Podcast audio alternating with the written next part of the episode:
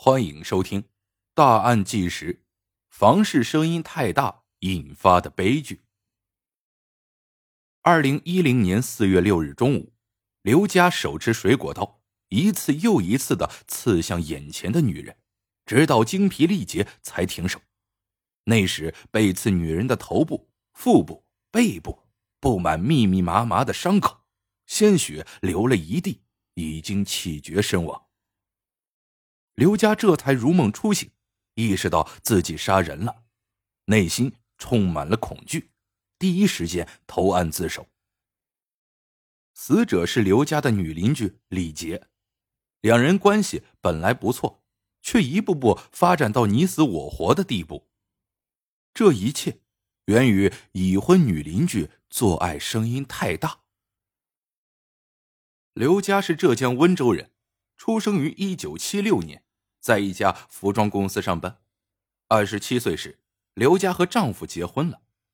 由于小两口存款不多，只能在旧小区买了一个二手房来当做婚房，也因此和李杰成了邻居。李杰为人性格开朗、热情好客，经常邀请刘家过来吃饭，两人也因此成为了好闺蜜。二零零八年年底，刘家抓到丈夫出轨，坚决离了婚。丈夫有错在先，主动将房子和女儿都留给了刘家。婚姻的不幸，再加上一人养育孩子的艰辛，让刘家不堪重负，脸上失去了往日的笑容，脾气也越来越差。二零零九年六月的一天，刘家忙于工作，接女儿放学晚了一个小时，遭到幼儿园老师一顿批评。离异女人的难处，又能向谁诉说？委屈、泪水，只能一人默默承受。刘佳身心俱疲的回到家后，又强打精神收拾了一下厨房，将垃圾放到门外。正看到李杰下班回来，她丈夫系着围裙打开屋门迎接，屋里飘出来一阵饭香。眼见邻居一家如此温馨，自己家却冷锅冷灶，一点欢声笑语都没有，刘家是既羡慕又嫉妒。晚上的时候，刘家正顾影自怜，哀叹自己的不幸，隔壁却传来了恩爱的声音。由于小区比较老旧，隔音十分差，李杰夫妻二人恩爱时的声音，刘家听的是一清二楚。此前也曾有过这种情况，但那时刘家还没有离婚，也没把此事放在心上。如今不但离异了，还被女儿老师数落了一顿。心情本来就糟糕，再听到这样的声音，让刘家不由得心烦气躁。第二天，刘家趁李杰丈夫不在，决定提醒一下李杰。刘家说道：“你以后能不能注意点，做内事的时候声音小一些？我听到了倒是没事，但孩子听到了，影响多不好。”两人虽是好闺蜜。但自己的私生活被当面拿出来指责，这让李杰无法接受。李杰当场反击道：“我在自己家，想怎么样就怎么样，你真是多管闲事。”两人的关系也由此开始恶化。此后一段时间，刘家又听到过几次声音，但他打心底里有点怕李杰。在刘家看来，李杰这女人说好听点是性格开朗。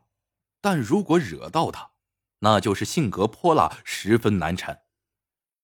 二零零九年九月十二日，那天正是周末，下午的时候，刘家正在家里休息，隔壁再次传来恩爱的声音。晚上有声音也就算了，如今白天还折磨人，刘家实在气不过，不由得心生一计。刘家立刻出门下楼，碰到了同一栋楼的住户陈梅。随后压低声音对其说道：“你知道吗？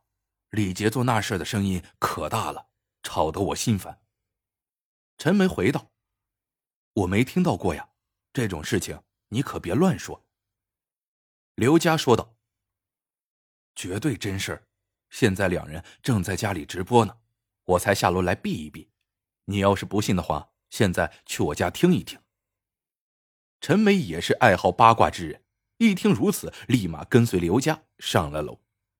果然，陈梅也听到了恩爱的声音，她不好意思继续听下去，红着脸回到了自己家里。女人热衷于传播各种消息，没过多久，整个小区的人都知道了此事，李杰夫妻也因此成为众人茶余饭后的谈资。李杰听说自己的私事传遍小区之后，自然十分震怒，他认定这一切都是刘家在背后搞的鬼。李杰觉得刘家这个女人自己离婚了，心里出问题了，见不得别人幸福。他也不是忍气吞声的那种性格。当即冲到刘家家里，抬脚就是踹门。刘家打开门后，李杰二话不说，伸手就挠。最终，李杰凭借着身高优势，将刘家的脸挠破了，眼睛打肿。幸亏邻居们闻声赶到，才将两人分开，才避免了更大的伤害。刘家认为自己明明没有错，错的是李杰，他恩爱的声音那么大，严重影响到了自己。如今李杰非但不知收敛，还出手打人，让自己丢了脸面。刘家实在咽不下这口气，他决定一定要找个机会报复一下李杰。二零零九年十一月的一天晚上，刘家再次听到隔壁传来恩爱的声音，终于想到了一条妙计。他拿起电话就报了警，声称居民楼有失足妇女正在进行交易。没过多久。办案人员就赶了过来，敲响了李浩家的门。经查，这是一起误会。办案人员走后，李杰夫妇可气坏了。两口子稍微一想，就知道那个报警的人肯定就是刘家。双方的矛盾逐渐升级，李杰的反击也很快到来。此后，李杰多次将刘家里的电闸关了，对其进行骚扰。有一次。刘家躲在猫眼后，终于当场抓到了正要拉电闸的李杰，两人再次发生争吵，以至于动了手。这一次，刘家又败了，头发都被扯下来不少。连续两次击败刘家，让李杰着实出了一口恶气。为了进一步摧毁刘家的心理防线，每次夫妻亲热时，李杰不但不收敛，还故意调高嗓门。刘家深知李杰在故意刺激自己，可他再也不敢上门挑战了，那样挨打的肯定是自己。为了防身，刘家专门从超市买了一把水果刀。二零一零年四月五日，刘家正在看电视，家中突然又停电了。不用想，肯定又是李杰拉的闸。刘家忍气吞声几个月，没想到李杰仍然步步相逼，背后使坏。他实在气不过，出门踹了李杰家门两脚，想要找其算账。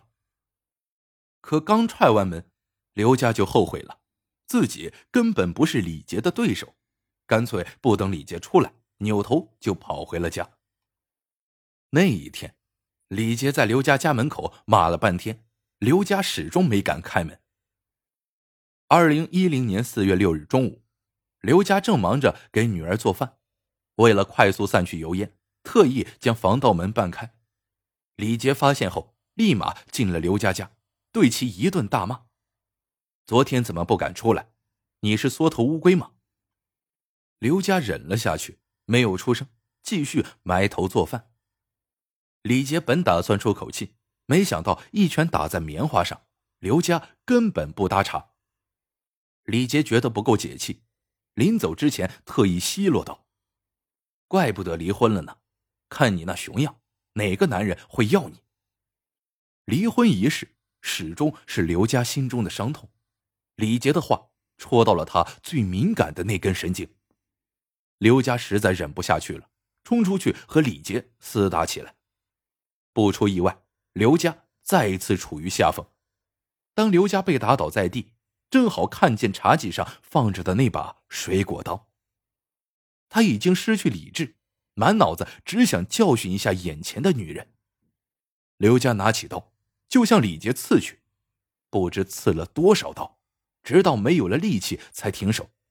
而那时，李杰已经身亡。稍微恢复了一丝理智后，刘家主动报了警。面对办案人员的审讯，刘佳说道：“他夫妻做爱的声音太大了，故意刺激我，我只想教训他一下，把他刺伤，没想杀了他。只因邻居房事恩爱声音过大，就引发了如此悲剧，实在令人唏嘘不已。”刘家自离婚后，脾气变得暴躁，将所有不幸归结于他人，自己的事还没有理顺，却要管一管别人的私事，以至于酿下命案。当然了，李杰也有不对的地方。既然房子隔音不好，在自己幸福的时候控制一下自己，不要让自己的幸福成了别人的痛苦。邻里之间难免有摩擦，遇到事情心平气和的解决。才是最佳办法。多为别人考虑一下，少一些自私、嫉妒，多一点宽容、友善，才能避免类似的悲剧发生。